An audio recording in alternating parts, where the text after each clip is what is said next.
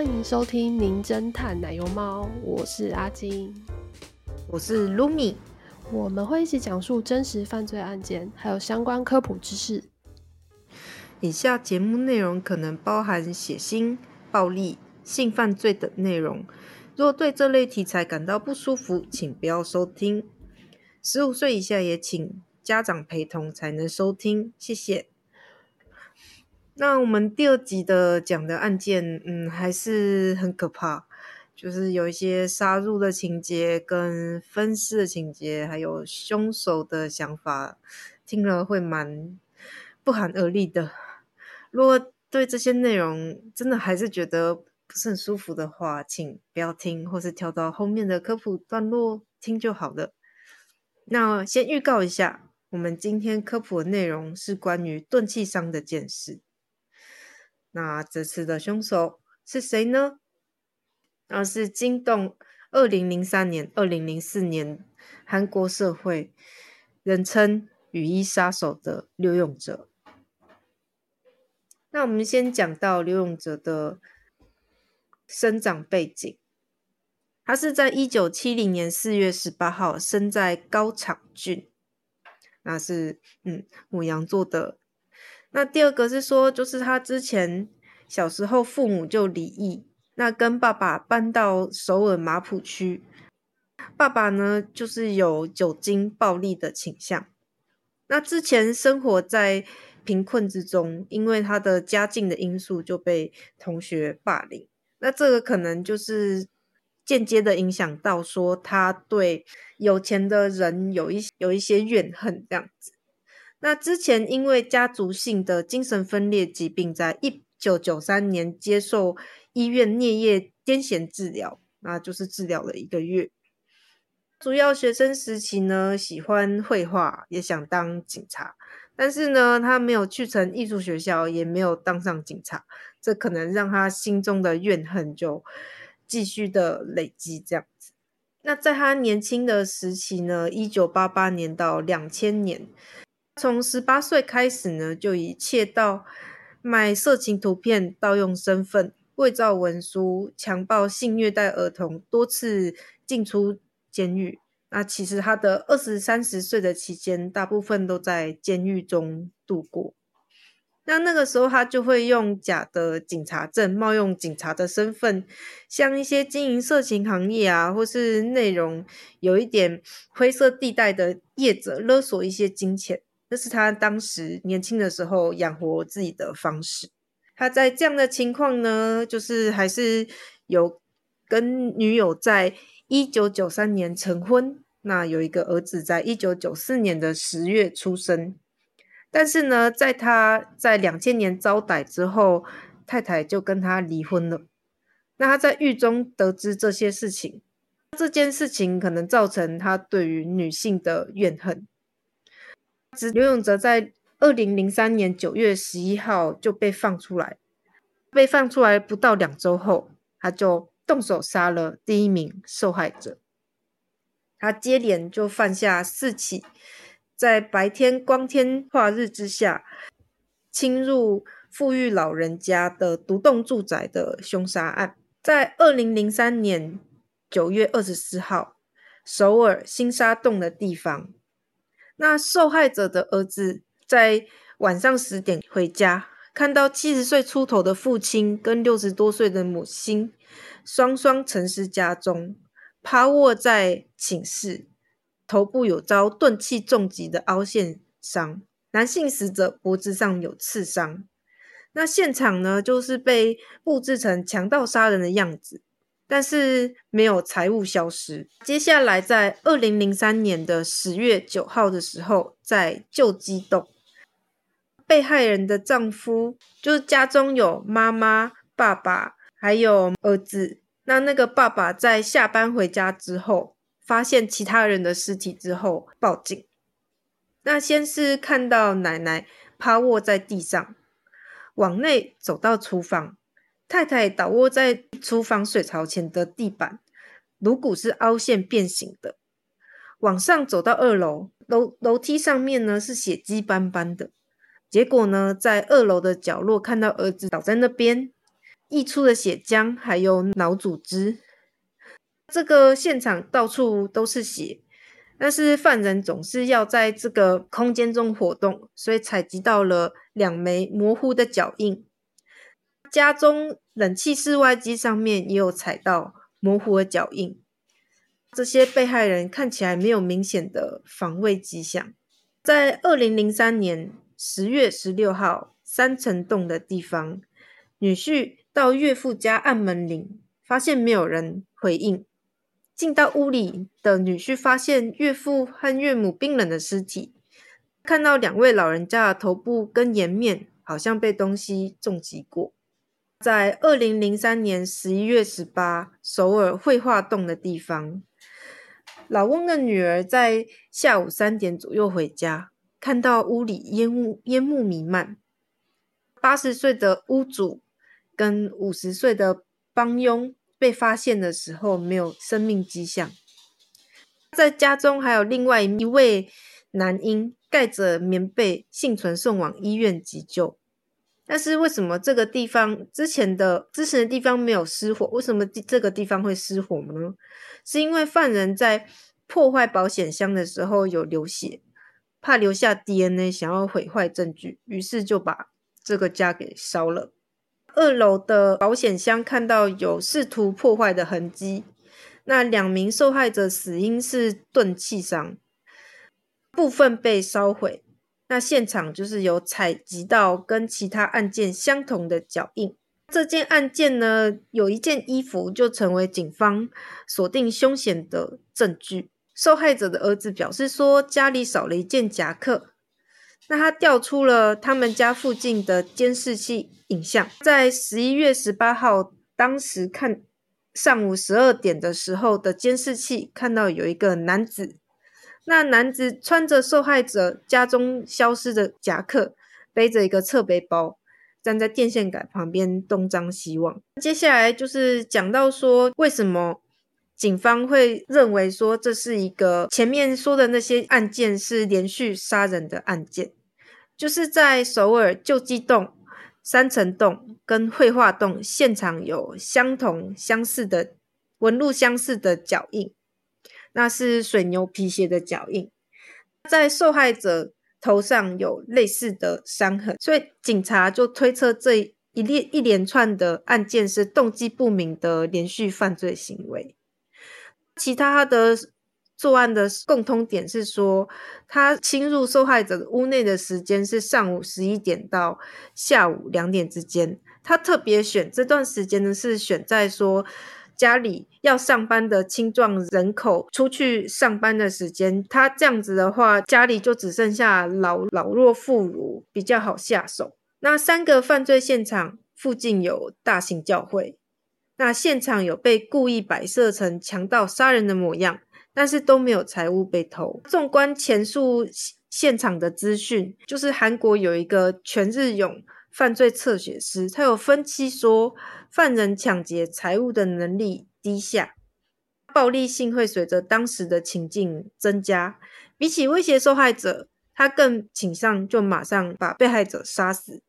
那相较于精神状态跟智力低下的精神分裂者，他有特别选犯案地点。跟犯案时间，而且有事先计划，是计划型的犯罪，所以他认为说应该要将具有攻击倾向的精神障碍者列入重点搜查对象。因此，当时警方有去医院取得接受医院治疗的精神障碍病患的名单，但是病人实在是太多了，当时的医院也没有指认说，哎，谁谁是可能的人选。在这样的情况之下。第一个是说，他们看出这些案件有一些连续性，加上监视器有拍到背影，还有就是没有其他的方法可以把凶手逮捕归案，所以当时警方决定发布通缉令。当时新福新闻大幅报道公开监视器的画面，他们希望这样做可以杜绝未来的犯罪产生，还有就是通缉他，让他知道说犯犯罪后。无论身处何方，都可能被拍到，警告他说：“哎，你的身份很快就会被曝光。”还有就是可以提高目击者跟民众指认犯人的几率，促进警方跟犯罪者或受害者的接触，还有就是说促进之前的犯案的受害者举证这样子。但是就是警察有责任提供大家就是具体的犯罪资讯，但是又不能透露实际的侦查方向。这样子，这其实有点难，就是怕说凶手看到这些资讯之后改变作案手法，这样警察就很难辨别说哪些是同一个人犯案，哪些是连续案件。然后就在公布监视器画面之后，接下来的两个月就没有看到类似的案件发生。为什么会这样呢？一个是他改变了犯案手法，第二个是他真的回心转意，停止犯罪。但是遗憾的是，停止犯罪的可能性蛮低的。在之后，在二零零四年的四月，就是他有 在仁川越尾岛犯下一起案件，但是他的犯罪的模式就跟之前不太一样。那那个时候，他是被被害人发现假冒警察，然后他觉得被看见长相，就决定杀人灭口。那他就是担心说，就是他在。使用手铐的时候被发现指纹，就把受害者的手腕砍断，丢到海中，接下来放火烧车。主要就是这起案案件，大部分被害者身上的是刀伤，身体四肢烧伤，肢体呈现扭曲的姿态。接下来，二零零四年五月到七月，就是刘永哲，嗯，其实是在残害女性工作者的期间。那他通常会做什么事情呢？他会叫应召女郎到家交谈、吃饭。性交易结束，女生要离开的时候，他就把女性带进浴室，然后就直接把架子上的铁锤拿起来，就顺势的攻击、重击对方的头部。那为什么他决定要分尸呢？因为他住的地方在三楼。那扛着尸体下楼，非常的明明显，所以他决定就将人肢解。那他在肢解之前呢，有在医院拍了很多张多个部位的 X 光，自行研究。他就是把人体分成十六等份，以方便快速肢解尸体。那他会砍断被害者的头，把头发绑起来，吊在卷筒卫生纸架上，沥干血水。把尸体清洗干净，肢肢解。当时他的公寓的用水量高达五吨。那因为人体腐坏的味道很难闻，所以他就放入了泡菜。因为味道很强，所以不会被人家怀疑。他就把成年泡菜倒到尸块中搅拌，再丢进垃圾袋丢弃。然后他曾经拿着垃圾袋晚上叫计程车外出。那计程车司机问他说：“这什么味道？闻起来很恶心诶。”但是他也就搪塞说：“这是我妈腌制的成年泡菜，他有带回去。”于是呢，他他在分尸完之后，在山区后侧的荒地掩埋尸体。他在山区找到一个平面的区域，挖了一个五十公分的坑，再把尸块埋进去。埋尸体之间的距离大概是三十。公分，那他的杀人次数越来越频繁，一开始间隔一个月，变成隔周，呃，变成每周。那这也表示说，他可能在呃杀戮方面的跟分尸的技术有越来越进步。好，那我们回到警方的观点，他们当时有注意到很多性工作者失踪，但是。性工作者不太可能会在红灯区遇害，因为黑道跟业者会在那边盯场。那那个时候，性工作者是是蛮可怜的，就是失踪不太会有人发现，因为他们不太会跟家里联系。那就算发生什么事情，受害受害也不敢报警，经营的业者也不想要因为生意曝光就报警，因为皮皮条客发现说。旗下应招女郎接连消消失，出外接客之后不再回来，他觉得嗯不太对劲诶，那些女人应该是出事了。然后他又认出来一个一个号码，那个号码是以前已经失踪的应招小姐的门号，那个打来的门号又跟应招女郎失踪有关系，所以他认为打来的可能是犯人。虽然说业者不是很想要报警，但是当时的皮条客还是报警了。那个时候呢，警方就决定呢，利用应招女郎来抓住犯人。那他们一开始就是约在宏大前面的一个首尔宏大前面的一个小公园碰面，然后他们偷偷的跟着应招女郎后面，应招女郎前在前面独自的走着。但是呢，嗯，刘永哲就叫那个应招女郎离开，因为她太高了。那这表示说他会挑体型容易处理的对象下手，之后那只好再等他再打来。他叫了另外一个应召女郎，然后这次选在巷子里面碰面。应召女郎说：“哎，有个奇怪的男人过来，电话可能是他打的。”警察呢就追上去，就是一哄而上，然后就把他抓住了。他们在逮捕他的时候，看到他。吞着有应召女郎电话的传单，然后抵抗的非常的激烈。警察就觉得说，为什么你要抵抗的那么激烈呢？是不是有什么隐情？那于是他就被带到警察局侦讯。他是在七月十五号的二零零三年七月十五号的时候被捕的。那从早上六点开始侦讯，结果他就矢口否认，提供很多不实的证言，但是。当天的晚上六点到十点的时候，他突然的招供。嗯，警察当时说，警察当时有打了他一拳。那那个时候他就突然个情绪失控，然后他就说：“如果我说我杀了人，你们都可以升官吧？那四起老人的案子都是我干的。”然后再跟警察要纸，在纸上画证字，说：“哎，这是我杀人的人数。”那后来警察就说：“哎，你说那四起老人的案子都是你做的话，那我们去其中一个现场现场来指认来采证吧。”然后他们就在旧机动的现场附近，距离五百公尺处的地方下车，请刘永泽带警察到现场。但是呢，刘永泽就开始跟警方开始在玩，他就是跑到案方案方现场后面有一栋房子。然后开始讲跟现场不符合的说辞，像是说媳妇是倒卧，但他说是仰躺身亡，所以这让警察想说：哎，他讲错了耶，这样是不是抓错人呢？在无奈之下，只好回侦讯室。结果呢，他就癫痫发作，所以手铐被解开。在七月十六号的时候，半夜就逃走了。那他在逃走的时候呢，就回家跟妈妈、妹妹见面，换衣服、清洗家中，丢掉一些作案的工具：铁锤、刀、剪刀、铲子，然后装进垃圾袋、包包，分散丢弃在附近的垃圾堆。警察那个时候觉得他出去之后，应该还是会继续的犯案，这样子不行，所以他们展开了地毯式的搜索，同时也想说，嗯。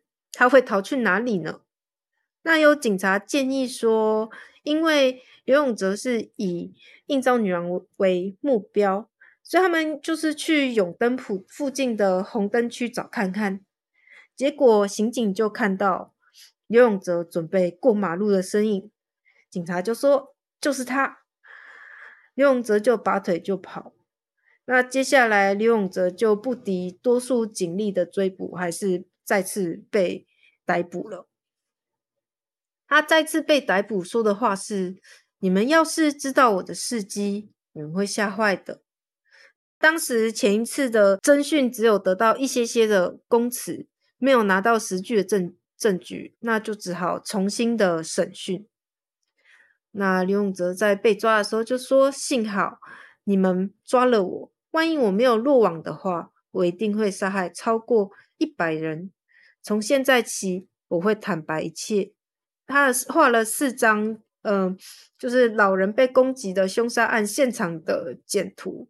那实际去，那里面有包括什么样的资讯呢？包括实际去过的人才知道，像是一些现场物品的摆设，那画的十分的具体，对于那些格局啊，还有细节，记得非常的清楚。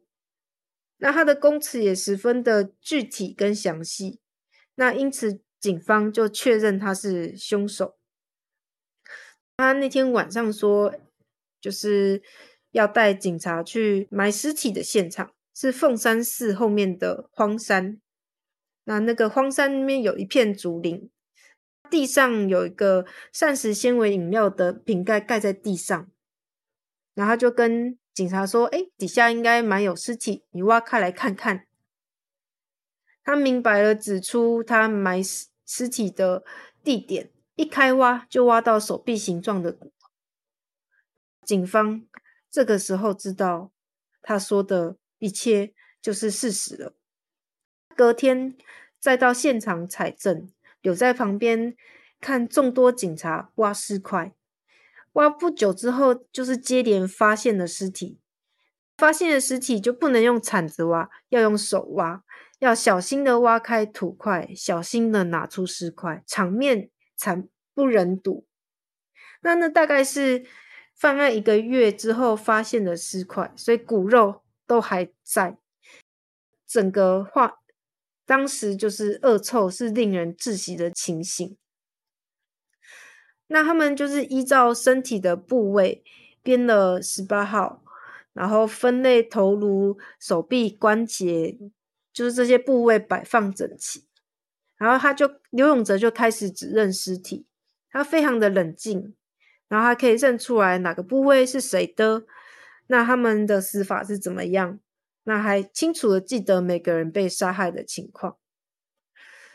当时鉴识小组为了确认遗体身份，为了快速，所以就是决定用指纹鉴定，在他的在受害者的残肢上面受损的指纹有腐坏的部分。那要见尸的时候，尸水不断的从腐败的遗体落下来，只好重复的擦拭，再采集指纹，但是还是认出了十十十多位的受害者这样子。但是因为就是在刘永泽毁，就是在毁尸，刘永泽在分尸的时候会有毁坏指纹的行为，所以实际的被害人数可能会更多。接下来，他们突袭他位于新村的藏身处，但是呢，家中看起来十分的干净，就是因为他刚刚逃脱出来之后有清洗过，但是监视人员呢，还是还是在浴室里面喷了卢米诺试试剂。那卢米诺试剂呢，是跟血中的铁离子发生反应，就算就是有。血血液有清洗过，还是会有残留。眼前一整片蓝色亮光，一直到天花板，天花板上面还有碎肉块跟血，就表示说厕所里面血喷的到处都是。那是什么样的东西造成被害者头上的钝器伤呢？那他们在刘永泽的住处附近找到一把铁锤。那那把铁锤呢？前端是很重，大概四公斤重。那那个铁锤原本是接长柄的棍子，但是他为了辅让自己好犯案，就改成了一个短柄的棍子，是为自己手型手型量身打造的凶器。之后，刘永哲就被移送检方，在二零零四年的十二月，就因为杀害二十人。就是有确确定二十人被他杀害，有罪判定。那法院宣告判处死刑。那目前他是就是在首尔以死刑犯服刑。这样，全日勇呃犯罪侧写是有问他一些问题：为什么常常在教堂附近犯案呢？刘永泽告诉他说，他曾经恳切的祈祷，却没有办法如愿。所以他想要告诉世人说：“看清楚吧，这世界上到底有没有神的存在？如果有，那你怎么会让住在教会前的人悲惨的死去？那为什么刘永泽会改变作案的模式呢？就是其实就是因为当时媒体报道的关系，他发现说迟早这样下去会会被发现，所以就改在家里作案。那为什么要在寺庙附近埋尸体呢？他就是说明天也得埋尸体，后天也得埋尸体，挖过的地方又不能再挖。接下来就是，嗯，又整理出来说他有一些符合连续杀人犯的特征，就他对于彻底掌握主宰受害者尸体之中可以得到很多的快感，对于自身犯下的案件非常的自豪。在跟警察侦讯的过程中，都是沾沾自喜的讲自己做过的事情。然后还有就是，他会对自己的犯行做下合理化。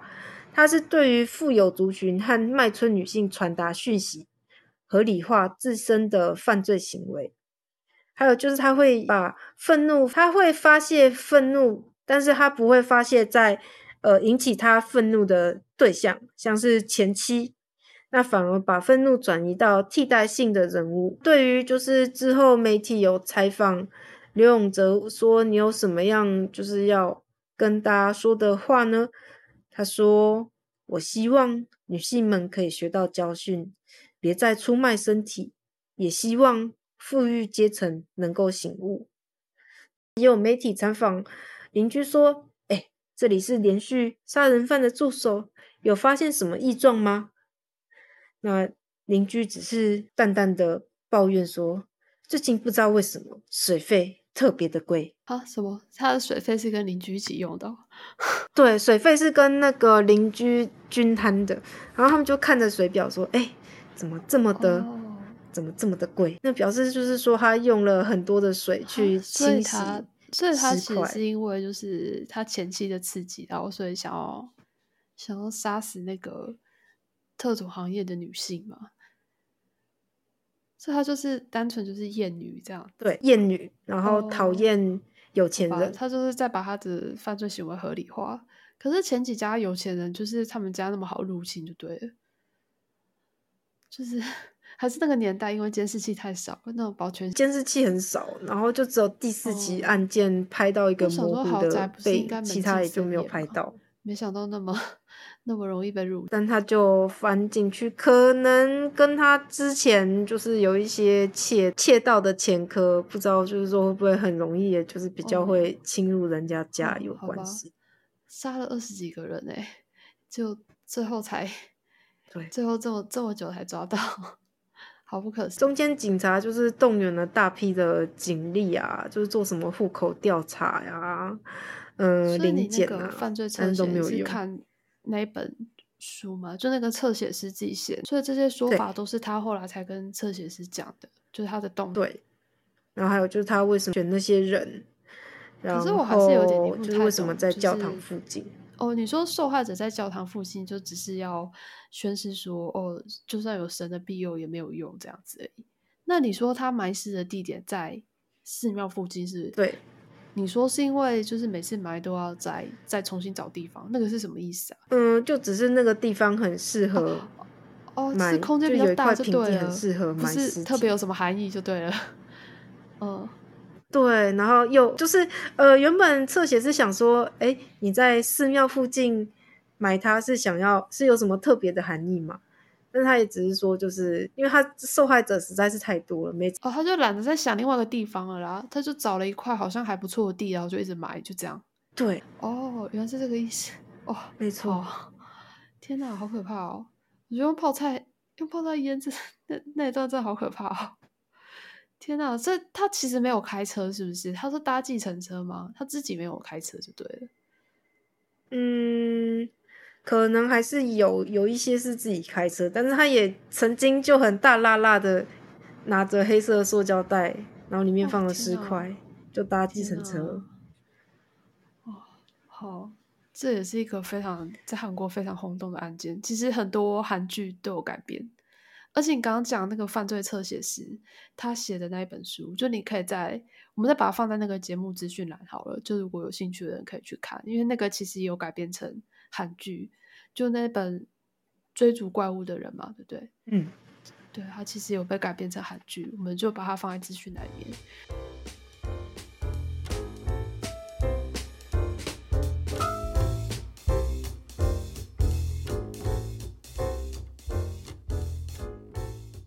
欢迎来到《名侦探奶油猫》的科普小教室。好啊，其实这个案件可以讨论的东西也超多的，可是我们就先挑一个简单的来讲，就叫钝器伤害。那是 blunt force injuries。那大家可能会想说啊，钝器伤害不就是被揍啊、被打、被棒球棍敲一下这样子，有什么好讲的？可是其实，在见识或是法医的角度来说，其实了解被害人他的受伤的机转是还蛮重要的。其实钝器伤也有一些分类啊，主要是包含说擦伤 （abrasion）、撕裂伤 （laceration）。挫伤，或是我们俗称的 O.C. 淤青、淤伤，就是 contusion，或是骨折 fractures，或者是因为一些拉扯的力量而形成的损伤，叫 avulsions。这个我不太知道怎么翻中文，总之大概会有这几个分类。其实还有一些更复杂的混合性伤害，例如说斧头，它造成的伤害就可能同时融合了钝器跟锐器的伤害，这个就不在我们今天讨论的范围内。那我们现在讲一下擦伤好了，擦伤 abrasions 就是它只影响到身体最表面的部分，也就是表皮。这个大家应该每个人都有经验，就是跌倒啊、累惨啊，对它其实伤口不太会流血。在车祸的见识中，其实有一种比较特别的擦伤形态，叫做呃 road rash。road 就是道路的那个 road，rash 就是皮肤疹的那个 rash，R A S H。那他的意思是说，就是被撞到的受害者，可能他在被拖行的时候，因为路面上有一些碎石嘛，那他那个碎石会对受害者产生一些擦伤，而且那个擦伤会是有方向性的，就你可以看他就是拖尾的方向去看，说他那时候是什么样的姿势，然后被拖行的，对。其实还有一些特别的一些形状，也可能会帮助我们去判断说，就是案发当时受伤的环境，或是附近有什么物件。那像是可能有些瓷砖啊，或是地砖，它有一些缝隙，或是楼梯的踏板，就如果说从楼梯上跌下去的话，造成的擦伤，那些可能都会有一些特别的形状，造成就是表皮上的一些擦伤，可以去做比对。再来讲一下撕裂伤的部分。撕裂伤就是 laceration，它是因为钝力，就不管是用打的或是拉扯到，对皮肤造成过度的拉伤，然后裂开，而且通常是整层皮肤或甚至更深会裂开，深度很很深，所以会流血。那其实受伤的程度也跟组织的弹性有关，弹性好的地方就不太容易有。大家简单想一下，就是如果说屁股或是头顶，如果说这两个地方被打的话，那大家很直观就会觉得啊，头顶如果用一样的力气去敲的话，那头顶一定是受伤会比较厉害的地方嘛，因为头顶就是像这种。底下有骨头的地方啊，打下去的话，因为它有两个受力的面，所以它就当然是那些皮下一些软组织的部分会容易产生撕裂伤。那问题来了，既然皮肤是裂开的，那我要怎么知道这个伤口是被刀子切的呢？还是它就是被钝器造成的撕裂伤？因为有些撕裂伤真的裂的很整齐，你要怎么去分呢？好。可以先来想象一下，如果是手术刀或是菜刀之类非常尖锐的刀刀具切下去的话呢，组织应该会是非常整齐的被打开。但是如果你是把它敲开或是撕开、拉开的话呢？皮肤下面其实会有一些结缔组织，这些组织互相会跟细丝一样牵连着，就有点藕断丝连的感觉。这个叫做拱桥纤维，就 bridging fibers。如果看到这些拱桥纤维的话，就代表说这个伤口比较有可能是撕裂伤，而不是刀具造成的切割伤。就这可以当做一个判断的依据。还有一个比较特别要提的是。内脏也有可能有撕裂伤哦，就是大家应该比较难想象，但内脏其实也是可以造成撕裂伤。例如说，在车祸的当下，我们可以想象车祸，假如突然间撞到一个东西，车速非常快的状况下，突然撞到一个东西，突然减速的话，瞬间加速减速的那个力道呢，有可能会让你身体内的器官，或是血管，或是脊椎之类，造成一些相对移动的力量。那这时候呢，就有可能会造成，比如说，呃，肝脏撕裂啊，甚至是大动脉断裂之类的问题。对，所以其实内脏是也有可能会有撕裂伤。当然，我讲的案子就我讲的例子比较极端一点，但大家比较方便大家去想象。第三种钝器伤、挫伤 （contusion） 就是我们俗称的淤伤、淤青，形成的原因是。任何原因的血管破裂以后，流到附近的组织，不仅是在皮肤表面会看到，深层的内脏其实有可能会发生。其实大家从小到大一定都会有不小心跌倒撞到 O C 的那种经验，不知道你们有没有观察过自己的 O C？那你们 O O C 其实会发现它其实是颜色变化是会有个过程哦。一开始可能会是蓝色啊、深蓝色或是紫色这样的颜色，随着时间的变化，它慢慢变咖啡色，然后比较浅的绿色，然后甚至是变成黄色。其实这是跟那个血红素它的分解的过程有点关系。这个时序其实会依照个人的体质还有年龄会有不一样，所以其实有些研究会说啊，几天会变紫色，几天会变棕色，那个都仅供参考，因为每个人不一样。但是目前学界有一个共识是，当你看到淤青的周围出现黄色边缘化，就代表它是发生在十八到二十小时之间或之后的伤。对，这个是目前就学界比较有共识的一个时间范围，但其他都仅供参考，因为每个人不一样。实物上其实很从很难从淤伤去判断就是凶器是什么啦，就详细的基准其实也很难。很难讲，但有些比较特别的案例，像是比如说你看到就是伤口，它的那个淤伤是两条平行线，就有点像火车铁轨 （tram line） 的那种感觉的话，就有可能是比如说像水管，可以想象那种水管啊，条状棒状物那种。打下去的瞬间呢，它其实中间就是会，你想象皮肤中间会凹陷的最多嘛？就软组织中间用一个棍子打下去的时候，中间凹陷最多。但是接触到棍子两侧的那一层皮肤，才是真正受力最大的地方。所以呢，它才会造成就是像这种两条平行线一样的伤痕。对，这个其实就是有些特殊的形状的淤伤，还是可以大概去猜一下，说它的凶器可能是什么。接下来两剩下两种有点复杂，就 avulsions 还有骨折这边就先不讲，因为能讲的太多，而且用用声音有点难把它讲清楚。不过可以在这边再提到一下头部的创伤，因为今天我们的凶手刘永哲，他其实大部分都是造成就是被害人的头部创伤。其实头骨骨折本身啊，它并不一定具有致命性，重点是这个伤害对于脑部的影响程度。例如说，是否造成出血？那出血血块的大小，或是有没有对一些神经轴突造成伤害？例如有没有 diffuse axonal injury，就是或是有没有发生就是脑疝，就是疝气的疝。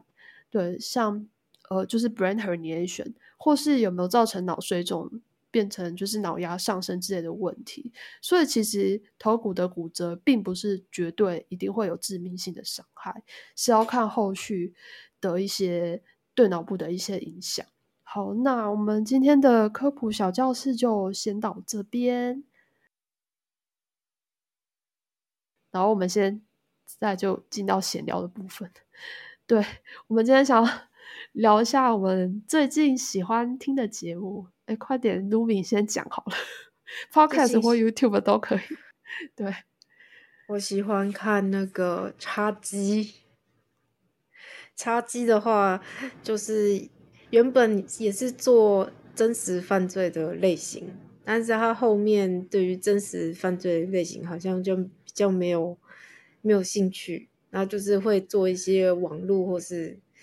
全世界的一些特殊的案件，然后他做的非常的非常的好笑，然后盘逻辑也盘的非常的厉害，就是建议可以去看这样子。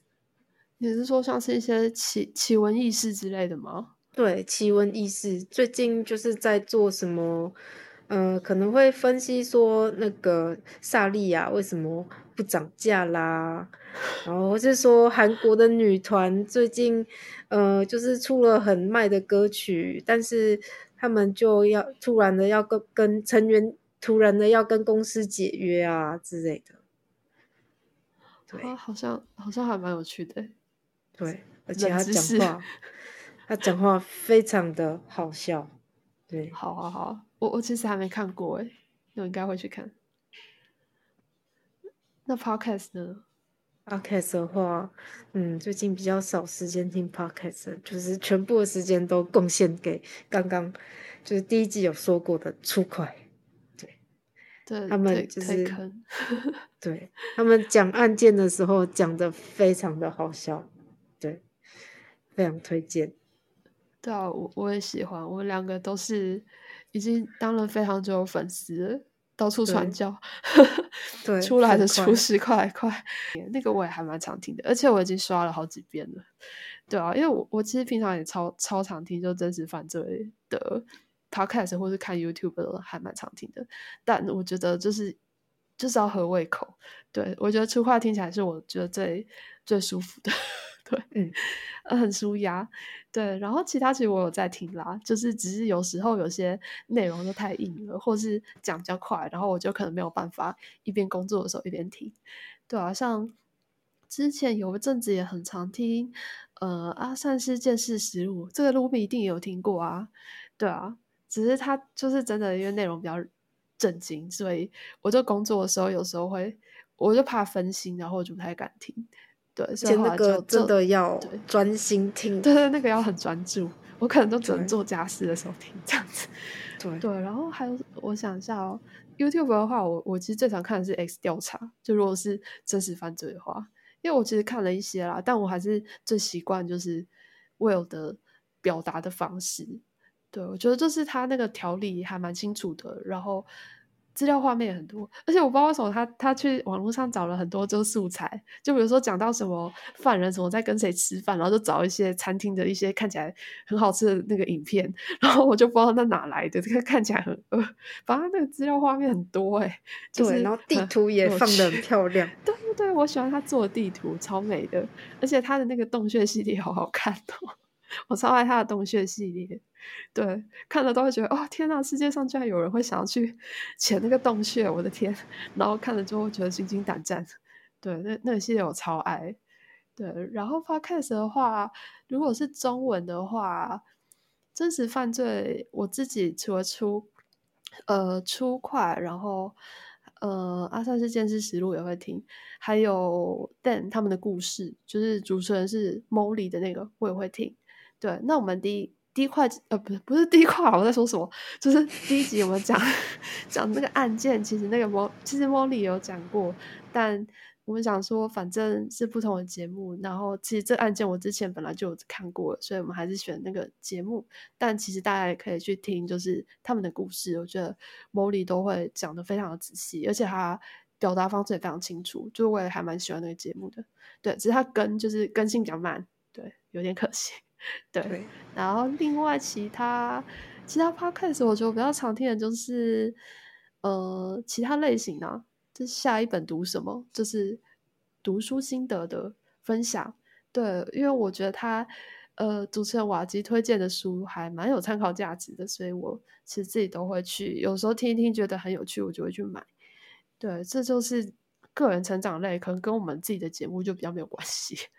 对，不过真实犯罪的话，我最常听的就是前面几个。那如果是英文的话，比较常听的就是 Morbid，对这个节目，因为我觉得它有点像英文版的出快，就是它的那个风格比较像英文版的出快，所以我自己也蛮喜欢的。对，好，陆明，你还有想到什么吗？